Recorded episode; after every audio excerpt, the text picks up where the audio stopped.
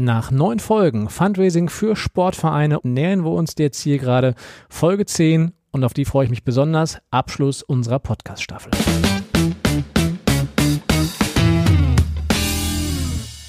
Ein letztes Mal willkommen zurück und schön, dass ihr mit an Bord seid. Und ich freue mich, auf der anderen Seite Jan Upadek zu treffen. Moin Jan. Hallo Mike. Dich brauchen wir auch nicht vorstellen. Du warst in Folge 2 und Folge 3 mit an Bord. Und da nochmal der Hinweis. Wer spätestens Folge 3 nicht gehört hat, sollte das dringend tun, weil damit bist du bestimmt in vielen Köpfen geblieben, lieber Jan, weil du erklärt hast, wie man mit relativ wenig Aufwand ja, 2500 Euro von der Deutschen Stiftung für Engagement und Ehrenamt bekommen kann. Gab es da eigentlich schon Rückmeldungen drauf oder so? Bis jetzt noch nicht, also außer bei uns im eigenen Verein, da hat es wunderbar geklappt, aber von daher freue ich mich, wenn Leute sich melden. Sehr schön. Unser Job ist es, heute mal den Sack zuzumachen und mal zu gucken, was ist eigentlich im Laufe der letzten neun Folgen hier passiert und ähm, ja, auch zu gucken, wie jetzt der Staat im Verein konkret funktionieren kann. Es ist eine gewisse inhaltliche Nähe zu Folge 7, wo ich mit dem Marco Held und der Leonie Hauptvogel gesprochen habe und sie ja auch nochmal konkret gesagt haben, dass das Beginnen einfach schon der der beste Start ist, also einfach loslegen. Wir beide schauen heute noch mal ein bisschen theoretischer drauf und gucken mal, ja, das ist mit dem Beginn alles ganz gut, aber das hat Leonie in ihrer Folge auch gesagt, ein Plan sollte das Ganze trotzdem haben. Als wir beide uns vorbereitet haben zu der Folge, kam eine ganz große Liste von Punkten von dir, für die ich sehr dankbar war, weil du damit schon im Prinzip ja sehr auf den Punkt getroffen hast. Mit welchen Punkten, lieber Jan, glaubst du denn, kann man konkret im Sportverein mit Fundraising beginnen? Mit einem Ziel. Ich muss, glaube ich, wissen, was ich erreichen will. Also ich glaube es nur, ich bin mir sicher, ich muss wissen, was ich erreichen will, damit ich da irgendwann auch ankommen kann. Denn wenn ich weiß, ich möchte gerne eine neue Ausstattung haben, ich möchte gerne diese eine Jugendmannschaft jetzt wirklich voranbringen, weil ich für die gerade verantwortlich bin. Ich möchte gerne 20 neue Spielerinnen und Spieler haben, weil ich noch ähm, einen Hallenslot frei habe und den gerne füllen will, damit er nicht an den Landkreis zurückfällt. Was auch immer ich brauche genau dieses eine Ziel, damit ich weiß, worauf kann ich eigentlich hinarbeiten. Das ist ja redundant zu dem, was auch Leonie und Marco gesagt haben und spricht sich komplett gegen den wilden Aktionismus aus. Wie finde ich denn Ziele ähm, in einem kleinen Verein oder in einem Sportverein? Auch da haben wir in vielen Folgen gehört, naja, es gibt ein gewisses Beharrungsvermögen, die alten weisen Männer, die sich nicht reinreden lassen und dann kommen die jungen Menschen ähm, versus, naja, wir, wir legen jetzt einfach mal individuell ein Ziel fest oder Regeln fest und machen dann mal und die Ergebnisse werden uns dann überzeugen. Wir beide gucken jetzt mit einer anderen Brille drauf, die schon viele ja, Prozesse auch begleitet haben. Wie aus deiner beruflichen Erfahrung findet man denn am besten so ein Ziel oder auch mehrere? So ein Ziel finde ich immer dann relativ einfach, wenn ich mir überlege, wo im Verein sind eigentlich Dinge, die laufen gerade gut, wo im Verein sind Dinge, die laufen eigentlich gerade schlecht. Was konkret will ich dann ändern? Dann finde ich meist ein oder zwei Dinge und bei denen mache ich dann eine Analyse der Stärken und Schwächen. Das heißt, ich schaue einmal darauf, was für Stärken habe ich, warum kann ich das gut erreichen, warum wollen Leute aus dem Verein und auch Leute von außerhalb des Vereins gemeinsam mit mir dieses Ziel erreichen. Und ich überlege mir auch, was könnten Leute aus dem Verein und Leute außerhalb des Vereins sagen, die nicht wollen, dass dieses Ziel erreicht wird. Das heißt, wir sind jetzt hier in der ersten Phase. Vor der Zielsetzung brauche ich eine Analyse und du hast man muss schon sagen, es ist schon fast verwunderlich. In Folge 10 taucht zum ersten Mal dieser Begriff auf. Die Stärke-Schwächen-Analyse erwähnt und das, ähm, im Fundraising ist es auch die, die SWOT-Analyse, also SWOT, das ist die, die Mutter aller Analysen im Fundraising. Kein Fundraising-Prozess beginnt ohne diese Analyse, in der ich mir eben auch die, die Stärken und Schwächen meines Vereins und die Chancen und die Risiken meines Vereins oder meiner aktuellen Situation gut und ausführlich nebeneinander aufschreibe. Es gibt methodisch gesehen völlig unterschiedliche Arten, diese SWOT-Analyse durchzuführen, aber die steht in Fundraising-Prozessen eigentlich immer im Zentrum. Ähm, Gibt es weitere Analysen? Ja, ganz wichtig ist zu schauen, ist das überhaupt ein Fundraising-Problem? Wenn mein Torwart einfach keine sieben Meter hält oder wenn die Turner diese neue Choreografie einfach nicht auf die Reihe kriegen, das ist kein Problem des Fundraisings. Da habt ihr andere Sorgen, da müsst ihr euch anders drum kümmern. Ja, vielleicht im Profisport schon wieder, ne? Dann könnte ich einfach einen neuen, Fund, einen neuen Torwart kaufen, ne? aber dann brauche ich auch wieder Geld und das ist dann ein Fundraising-Problem. Aber wir schweifen ab. Genau. Ja. Also, wenn ihr dieses Ziel gefunden habt, dann schaut auf euren Verein und schaut darauf, wer im Verein kann mich unterstützen, wer im Verein will mich vielleicht aber auch nicht unterstützen. Das ist die Stärke-Schwächen-Analyse. Es gibt aber auch noch weitere Analysen, bis ich zur Zielfindung komme. Schmeiß mal so rein, da bist du, glaube ich, jetzt auch der prädestinierte Mensch. Wenn ich mir Fundraising anschaue, dann gucke ich auch mal die Finanzen an. Also ich mache mal eine Finanzanalyse. Wie sieht es eigentlich da bei mir aus? Habe ich genügend Einnahmen? Passt das mit den Ausnahmen, äh, mit den Ausgaben zusammen? Welche bisherigen Spenden habe ich? Welche bisherigen Sponsoring-Mittel habe ich? Fange ich da bei Null an oder habe ich schon eine große oder vielleicht auch eine geringe Erfahrung mit? Kann ich mit Mitteln planen? Sind die in irgendeiner Form auch im nächsten Jahr wieder vorhanden? Nächste Geschichte wäre, dass ich mir natürlich mein Umfeld anschaue. Wir hatten gerade hier äh, im Vorgespräch, als ich dich nach deinem Sportverein in Niedersachsen gefragt habe, da auch darüber geredet, dass dort die Situation eine ganz andere ist, weil das eben ein Dorf, glaube ich, war es, ne? Ein Dorf ist und relativ wenig Menschen damit an Bord sind, ist eine ganz andere Geschichte, als es hier zum Beispiel die Kollegin aus Buhr, aus Gelsenkirchen beitragen würde, wo äh, ja, eine, eine Großstadt drumherum ist. Also ich schaue mir das Umfeld an und das Umfeld auch wiederum intern und extern. Also ich schaue, wer hat in meinem Verein mögliche ja, Positionen, wer besetzt welche Ämter, wer ist wo tätig, wer steckt in welchem Netzwerk drin. Aber ich gucke auch über meinen Verein hinaus. Bin ich eher im sozialen Brennpunkt? Bin ich eher in einer wohlhabenderen Umgebung? Ja, und gucke da, äh, was mir weiterhelfen könnte und was mir, was mich möglicherweise auch hemmt in meiner Entwicklung. Was haben wir gesagt? Das war SWOT-Analyse, Finanzanalyse, Umfeldanalyse ja, Umfeld ist dann auch noch schon die Netzwerkanalyse drin. Und so kann man dann auch noch weitergehen. Ich weiß nicht, hast du noch, fällt dir noch was ein aus dem Alltag? Ich schaue mir die einzelnen Akteure nochmal an und mache sowas wie eine Akteursanalyse. Die ist ein bisschen schon bei der SWOT-Analyse mit drin. Ich schaue mir die aber nochmal konkreter an. Welche einzelne Person im Verein kann ich wie ansprechen? Wer muss vielleicht hören? Ich finde es wirklich gut, dass du dabei bist, dass gerade du dabei bist. Wen spreche ich einzeln an?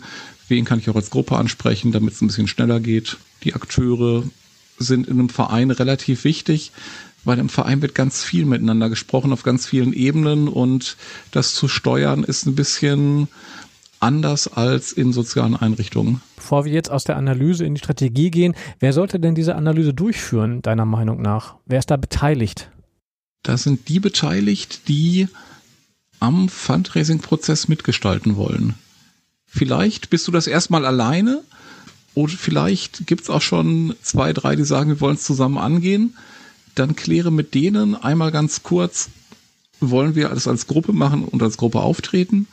Und dann nehmt ihr die Gruppe und fangt mit der an, an die Analysen zu gehen. Also ich glaube, es ähm, wird immer darauf hinauslaufen, dass ein Verein ein Team braucht, ein Fundraising-Team. Ich persönlich habe da die besten Erfahrungen mitgemacht, wenn man Menschen zu einem Workshop einlädt und denen auch wirklich sagt, wir wollen euch nicht knebeln, wir brauchen euch nur für diesen einen Tag. Man kann das Wort Fundraising dort erwähnen, muss man aber nicht. Für viele ist das löst das eher Fragen aus oder selbst wenn man es versucht zu erklären, ist das vielleicht eher, eher nicht sehr positiv konnotiert dann kann man eher sagen, wir brauchen deine Mithilfe an diesem einen Workshop-Tag zur Weiterentwicklung des Vereins. So, und die Menschen, die an einem solchen Tag dann mitarbeiten, ähm, die sind auch nach dem Tag tatsächlich entlassen. Also die brauchen oder brauchen nicht wiederkommen, klingt auch so negativ an, aber man sagt ihnen wirklich vielen Dank für deine Zeit. Mit mehr haben wir nicht gerechnet. Wenn du aber Spaß hast, wenn du Lust hast, darfst du dich gerne weiter beteiligen. Und dann kann man denen noch eine Hausaufgabe mitgeben und kann sagen, überleg doch mal in deinem Umfeld, du kennst jetzt den Verein auch, ähm, überleg doch bitte mal, ob dir zwei oder drei Menschen einfallen, für die das hier was sein könnte. Und denk auch mal über den üblichen Kreis der bisherigen Akteure hinaus. Und da kann man davon ausgehen, dass ein Drittel der Aktiven an so einem Tag nicht wiederkommt, die sind weg. Ein Drittel hat vielleicht tatsächlich Menschen angesprochen, von denen einer oder eine Person dazukommt und ein anderes Drittel kommt irgendwie selber wieder, weil diese Person Lust an dem Prozess gewonnen hat. Also daraus, aus dieser Analysephase, aus diesem Workshop-Tag, kann man schon ein bisschen ableiten, wie später das Fundraising-Team aussehen kann. Dann habe ich die Analyse. So, die müssen wir irgendwie auswerten. Aus dieser Analyse kommt ja dann irgendwas heraus. Dann kommt bei raus, okay, wir wissen jetzt, wo unsere Probleme sind, ähm, wir wissen, wo unsere finanziellen Herausforderungen sind, wir wissen, wie der Spendenmarkt um uns herum ausschaut. Was machen wir denn dann? Dann legen wir das Ganze auf unseren Verein und gucken, dass wir das Ganze in die Wirklichkeit umsetzen. Ich suche mir ein, zwei Bausteine aus, bei denen ich mir halbwegs sicher bin und starte mit denen. Ich muss gar nicht alles gleichzeitig anfangen im Fundraising. Es reicht, wenn ich sage, ich bin voll gut darin, Menschen anzusprechen. Ich hole mir jetzt einfach vor Ort am Platz oder in der Halle mal Unterstützung und gucke, ob ich da neue Ehrenamtliche im Publikum finden kann. Und zwar die, die ich vorher mir ausgesucht habe, die ich ansprechen will, wo ich bei der Analyse gemerkt habe, das wäre doch gut, wenn die dabei wären. Wenn ich sage, ich bin voll gut im Briefe schreiben an örtliche Einrichtungen, Wirtschaftsunternehmen, was auch immer, kann ich mit so einem Mailing starten ich muss nicht alles gleichzeitig machen, sondern die Sachen, wo ich mir sicher bin. Wobei wir jetzt tatsächlich bei den Zielen sind, die du auch vorhin schon so angesprochen hast, dass ich dann natürlich wissen muss, welche, was möchte ich konkret erreichen? Ne? Also welche, mhm. welche, Ziele habe ich? Möchte ich Ehrenamtliche gewinnen? Habe ich finanzielle Ziele? Möchte ich ähm, einen Sportplatz sanieren? Möchte ich Duschkabinen bauen? Was auch immer. Also bevor ich anfange umzusetzen, habe ich diese Ziele natürlich entsprechend festgelegt, weil diese Ziele dann auch später in einem weiteren Schritt natürlich überprüft werden müssen. Muss natürlich schauen, erreiche ich die oder aber ja, wird es gerade schwierig in diesem Jahr, brauche ich vielleicht noch ein bisschen, ein bisschen länger Zeit. Das heißt, daraus äh, aus den Zielen erwachsen dann die Umsetzungsschritte und dann habe ich ja auch meine Strategie. Ne? Also gehe ich eher auf langfristige Gewinnung von Sponsoren oder aber habe ich, ein, hab ich eine Aktion vor mir, möchte ich konkret was anschaffen, möchte ich eine Fortbildung für Trainer finanzieren, was auch immer es so alles da draußen für Möglichkeiten gibt. Welche von den Instrumentarien, die du denn hier im Laufe des Podcasts gesehen hast oder auch darüber hinaus, Jan, würdest du für den Einstieg empfehlen? Auch da nochmal der Verweis, bevor du antwortest auf die beiden Folgen, die du hauptsächlich verantwortet hast, nämlich Fördermittel und ähm, die Mikroförderung durch die DSEE. E. Davon gehe ich aus, dass du das selbstverständlich sagen wirst. Aber welche Erfahrungen hast du denn gemacht? Was funktioniert deiner, aus seiner Sicht besten? Man könnte da vielleicht sogar eine Regel draus schlagen für alle oder für viele Sportvereine je direkter die Ansprache von Menschen, desto besser funktioniert es. Wenn ich mir wirklich Zeit nehme, wenn mein Verein nicht allzu groß ist, kann ich mit einer direkten Ansprache von Leuten im Umfeld, glaube ich, die besten Ergebnisse erreichen. Je unkonkreter es wird, desto schwieriger wird es für den Einstieg. Also wenn ich zum Einstieg einfach mal nur eine E-Mail an ganz viele Leute, die von denen ich glaube, dass sie bei mir im Ort wohnen, schicke, die aber gar nichts mit mir zu tun haben, werde ich deutlich schwächere Rückmeldungen haben, als wenn es wirklich darum geht, konkret mit Menschen zu sprechen, die eh schon in der Nähe von mir sind. Mhm, da auch nochmal der konkrete Verweis auf die Folge mit Andreas Berg, wo es um das Thema Mitglieder und Spendenverwaltung ging, der auch nochmal ganz klar gesagt hat, man kann nicht einfach jeden äh, anschreiben, sondern man muss immer wissen, wen ich warum, aus welchem Grund und mit welcher Intention anschreibe. Äh, wunderbar. Also ich überlege gerade, das ist ja wirklich eine, eine Folge, die nochmal auf, auf die anderen Folgen eingeht. Das gefällt mir gerade sehr gut. Und auch da nochmal Rückblick auf den Marco aus der Folge 7, der gesagt hat, um Gottes Willen, irgendwie, ne, mit den Briefen, vermutlich will im Verein gar keiner Briefe formulieren, weil es einfach altbacken ist und auch es, es, bekommt dann auch keiner Briefe mehr, während wir im Fundraising ja die gegenteilige Erfahrung machen, dass Spendenbriefe das hauptsächliche ähm, Fundraising-Instrument immer noch sind, kann man das auch eben nicht auf jeden Verein ähm, umschlagen, so wie du das gerade gesagt hast. Vielleicht gibt es die eine oder andere Person, die gerne bereit ist, sich in diesem Bereich mal ein bisschen reinzuarbeiten. Also Direktansprache, Mailings und vielleicht da doch nochmal der kleine Werbeblock, auch Fördermittel. Und sei es nur, um einen Start zu haben, um das ehrenamtliche Engagement bei euch im Verein zu verbessern, weil Fundraising lebt davon, dass die Menschen mitmachen.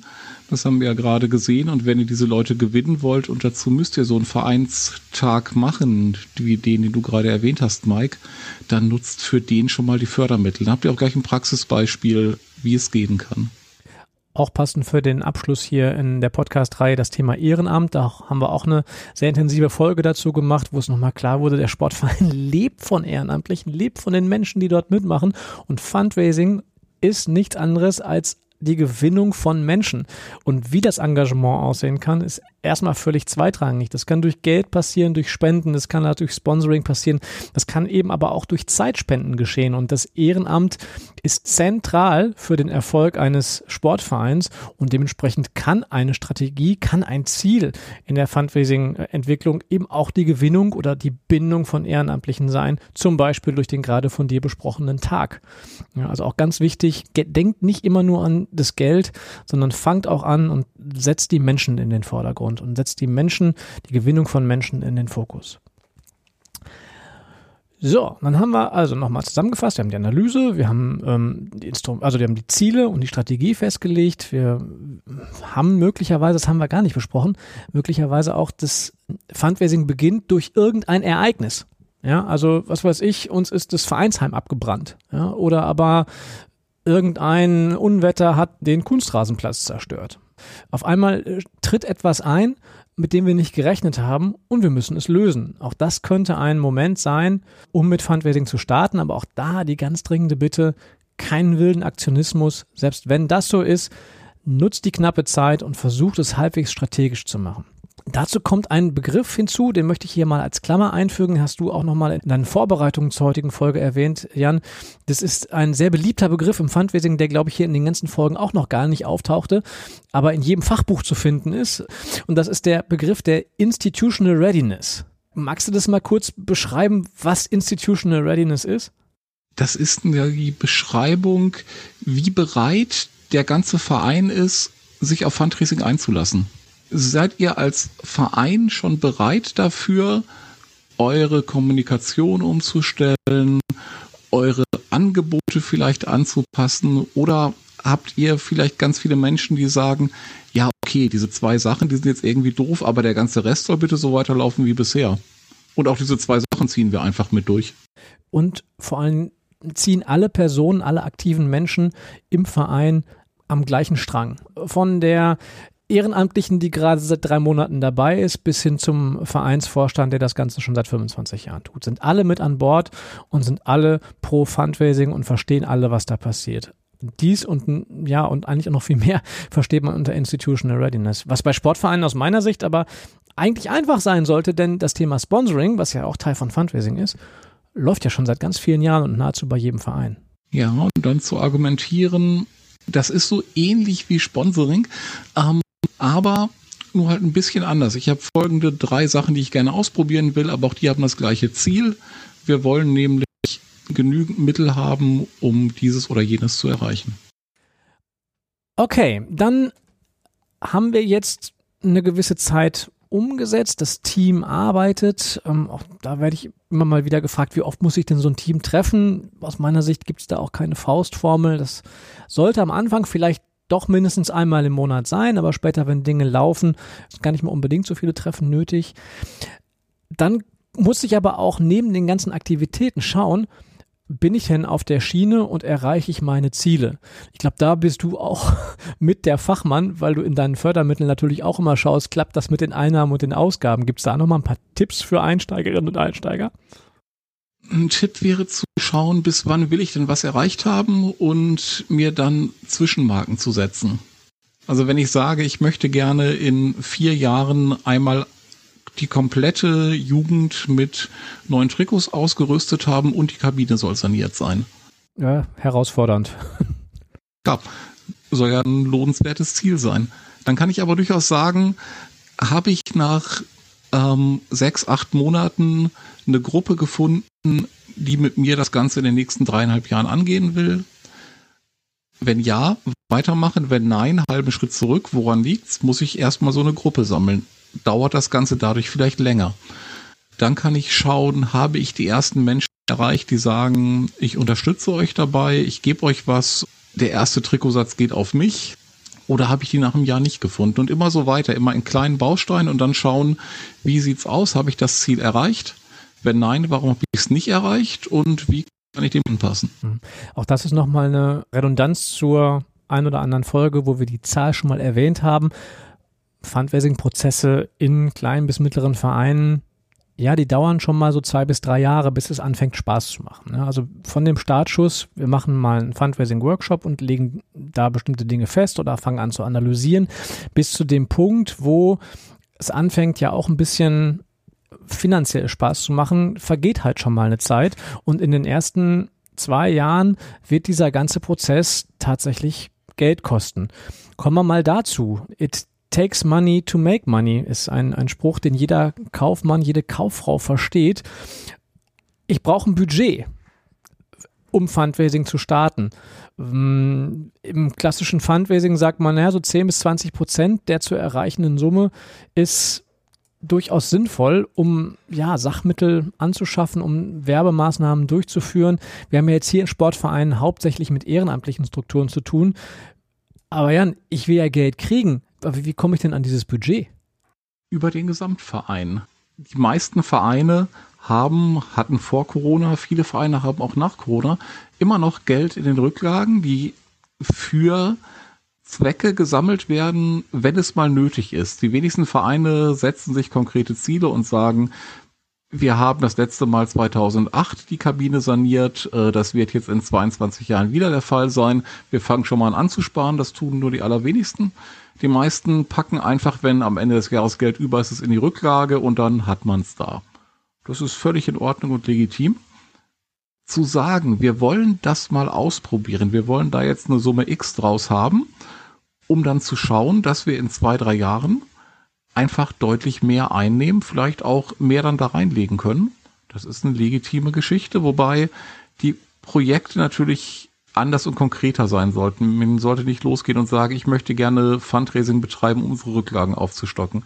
Ich muss dann schon sagen, was ich mit den Rücklagen irgendwann erreichen will.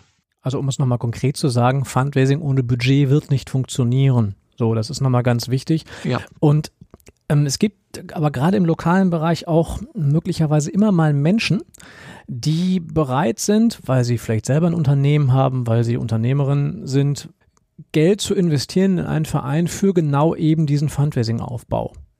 Das könnte ein bisschen schwierig werden, was dann die äh, Quittierung angeht, weil das Geld ja nicht im ideellen Bereich des Vereins landet, sondern tatsächlich für Öffentlichkeitsarbeit und für Werbung ausgegeben wird. Aber das ist oft bei den Menschen auch zweitrangig. Die unterstützen nicht, weil sie eine Spendenquittung haben wollen, sondern die unterstützen, weil sie sehen wollen, dass sich ein Verein weiterentwickelt.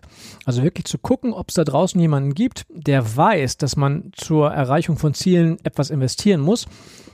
Diese Menschen zu finden, und diese Menschen davon zu überzeugen, vielleicht eine Anschubfinanzierung zu geben für den Aufbau von Fundraising. Das funktioniert immer wieder, ist aber zugegebenermaßen nicht unbedingt riesig weit verbreitet, diese Idee. Aber man kann die Leute auch darauf hinweisen, dass es diese Option gibt. So, lass uns mal drauf schauen, Jan. Wir haben eine Analyse, wir haben, äh, wir haben eine Strategie, wir haben die Ziele, wir haben die Instrumente und wir haben tatsächlich die Steuerung und das Controlling auch erwähnt, was schon ziemlich tiefgehend ist. Ganz ehrlich, bei der Steuerung und beim Controlling sind viele Vereine im Alltag leider raus, was ich persönlich schade finde, deswegen erwähnen wir es hier auch noch. Aber das wird gerne mal vergessen. Wir haben ein Team, das haben wir an Bord. Vielleicht auch nochmal zum Team. Das muss sich nicht für, für Jahre, ich sag mal, verpflichten, dort zu arbeiten oder mitzumachen.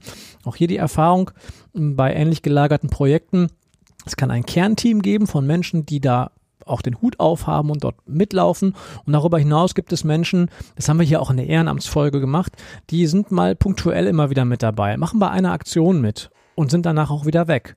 Ähm, kommt vielleicht zwei Jahre später wieder hinzu, aber so, dass es immer ein Kernteam bleibt und diese, dieses Fundraising-Team eine feste Institution im Verein ist, kommt eine gewisse Stringenz rein, äh, kommt eine, eine Kontinuität mit hinzu. Das ist auch gut und das sollte man auf jeden Fall auf dem Schirm haben. Inklusive dem Hinweis, dass es für Menschen extrem hilfreich ist zu sagen, wie viel von deiner Zeit will ich denn haben, wenn ich sage, ich plane jetzt ein Sportwochenende, dann habe ich es ja tatsächlich so, dass ich sagen kann, dies eine Wochenende, klar, da wirst du dabei sein. Und darüber hinaus haben wir ein längeres und fünf kürzere Vorbereitungstreffen und die machen wir, das eine längere mal auf den Samstagnachmittag und die fünf kürzeren immer auf den Montag oder auf den Donnerstagabend im Vereinsheim. Dann weiß jeder, woran er ist und kann sagen ja oder nein. Ein letzter Punkt nochmal zum Thema Zusammenarbeit mit Dritten. Auch da haben wir die Folge mit Veronika Steinrücke gehabt, wo es darum ging, ja, muss ich denn möglicherweise mir Profis reinholen? Nee, das müsst ihr nicht unbedingt, aber möglicherweise habt ihr in eurem Fundraising-Team auch Menschen, die eben kreativ sind, die in einer Agentur arbeiten, die gut texten können, die vielleicht gut ähm, Buchhaltung können oder aber die sich mit rechtlichen Themen auskennen, sorgt da auch dafür, dass dieses Fundraising-Team so ausgestattet ist, dass, ich, dass es viele Dinge erledigen kann, ohne auf Profis, oh nein, das sind hoffentlich Profis, ohne auf bezahlte Dienstleistungen ähm, zurückgreifen zu müssen. Das hilft solchen Vorgehen auch oft weiter. Wenn ich dann als Team Dinge tue, möchte ich ja vielleicht auch noch mal was lernen. Wie äh, bringst du dir denn oder wo holst du dir denn in weitere Impulse für deine Fundraising-Tätigkeiten, Jan? Ich melde mich bei Newslettern an und schaue immer mal wieder, wo gibt es spannende Berichte oder wo gibt es auch spannende Fort- und Weiterbildung, wo ich mal mitmachen kann. Das können Sachen sein, die Fundraising-Newsletter der Fundraising Akademie oder vom Deutschen Fundraising Verband. Das kann aber auch ähm, sowas sein wie die Deutsche Stiftung Engagement und Ehrenamt, die auch einen sehr guten Newsletter hat, der immer mal wieder rauskommt und aufzeigt, was gibt es denn für Entwicklungen rund ums Fundraising. Newsletter-Tipp ist super. Ich würde auch immer den Hinweis geben, das ist im Sport jetzt vielleicht noch nicht so ganz verbreitet, aber also auch mal nach links und rechts gucken, einfach mal Tests zu spenden. Ja, mal zu gucken, was denn so an Kommunikation kommt, wenn ich für einen anderen Verein spende. Ähm, da im Sportverein oder im Sportbereich andere Vereine zu finden, das ist, wo man ich, wo ich meine Online-Spende tätigen kann, das ist noch nicht so weit verbreitet. Aber das muss auch gar nicht unbedingt im Sport sein, sondern vielleicht einfach mal einem anderen lokalen oder regionalen Hilfeträger ähm, Geld spenden und schauen, was für Kommunikation dann dort kommt und was ich davon lernen kann, also wie die ansprechen, wie die vielleicht auch regionale Sprache sprechen, wie die mit regionalen Fotos und mit regionalen Themen arbeiten, um zu gucken, ob das vielleicht in einem weiteren Schritt auch adaptierbar für die eigene Fundraising-Strategie sein kann. Oder Podcasts hören. Denn vielleicht, wir wissen es ja nicht, gibt es eine Fortsetzung dieser Podcast-Reihe. Diese zehn Folgen waren abgesprochen dass sie das Ergebnis der Fortbildungsreihe Fundraising für Sportvereine aus der Fundraising Akademie Reihe waren, wo wir sehr dankbar dafür waren, dass sich so viele von den Teilnehmerinnen und Teilnehmern bereit erklärt haben, ihr Wissen zu teilen und ähm, das Ganze ist als abgeschlossene Staffel gedacht. Aber wer vielleicht so ein bisschen sich mit Podcasts auskennt, sieht, dass die Folgennummern in dieser Podcast-Reihe mit einer Null beginnen. Ja, und ähm, das heißt, vielleicht ist da ja was drin und womöglich kann man hier an dieser Stelle auch weitermachen. Das ist ein ganz konkreter Aufruf, wenn ihr also aus einem Sportverein kommt und an der einen oder anderen Stelle was mitgenommen habt, entweder aus der Podcast-Reihe oder vielleicht auch aus der Fortbildung oder aber vielleicht habt ihr Fundraising-Konzepte entwickelt, die gar nichts damit zu tun haben, kontaktiert uns und wir schauen mal, ob wir all diese Projekte und Erfolge oder vielleicht auch Misserfolge, aus denen kann man nämlich auch besonders gut lernen, zusammentragen und vielleicht ist danach ja auch Platz für eine zweite Staffel. Jan, du hast einige Impulse im Rahmen dieser Fortbildung und im Rahmen der Podcast-Reihe gegeben. Wo siehst du denn Licht am Horizont? Leonie Hopvogel hat gesagt, na, wir brauchen noch sehr, sehr viele Jahre, bis wir im Sport das Thema Fundraising gesetzt haben. Aber vielleicht hast du ja aus deiner persönlichen Perspektive einen anderen Eindruck. Wo geht die Sonne auf gerade? Da, wo Leute schon angefangen haben. Denn im Sport ist es extrem verbreitet, dass immer geguckt wird, was machen denn die anderen und wie sieht das denn aus und warum klappt das denn da bei denen, was bei uns nicht klappt? Sportvereine tauschen sich ja immer wieder zwangsweise aus. Immer dann, wenn ich als Mannschaft irgendwo hinfahre oder auch als Einzelsportler irgendwo hinfahre, komme ich in andere Vereinshallen, bekomme ich in andere Turnhallen, komme ich zu anderen Sportorten. Und da gucke ich ja. Und wenn ich was sehe, und das ist toll, und ich habe das nicht, dann frage ich mich immer, warum haben wir das eigentlich nicht? Von daher verbreitet es sich im Sport, glaube ich, deutlich schneller als in anderen Bereichen, wenn erstmal irgendwo angefangen wurde. Und diesen Anfang immer wieder zu setzen, das ist wichtig. Und wenn man den gesetzt hat, geht es auch ziemlich schnell weiter. Was für ein wunderbares Schlusswort. Also, in diesem Sinne, fangt an mit Fundraising im Sport. Es gibt ganz viel neues Land zu entdecken. Die Instrumentarien sind da, das Know-how ist da. Es gibt die Wissenschaft, die jetzt an den Start geht, unter anderem eben mit der Leonie. Schön, dass ihr dabei seid. Danke an die Deutsche Stiftung für Engagement und Ehrenamt für die Möglichmachung dieser Podcast-Reihe. Auf bald und äh, in dieser Fundraising-Welt sehen wir uns ganz bestimmt wieder. Und auch dir danke nochmal, Jan, für deine Zeit. Alles Gute. Vielen Dank.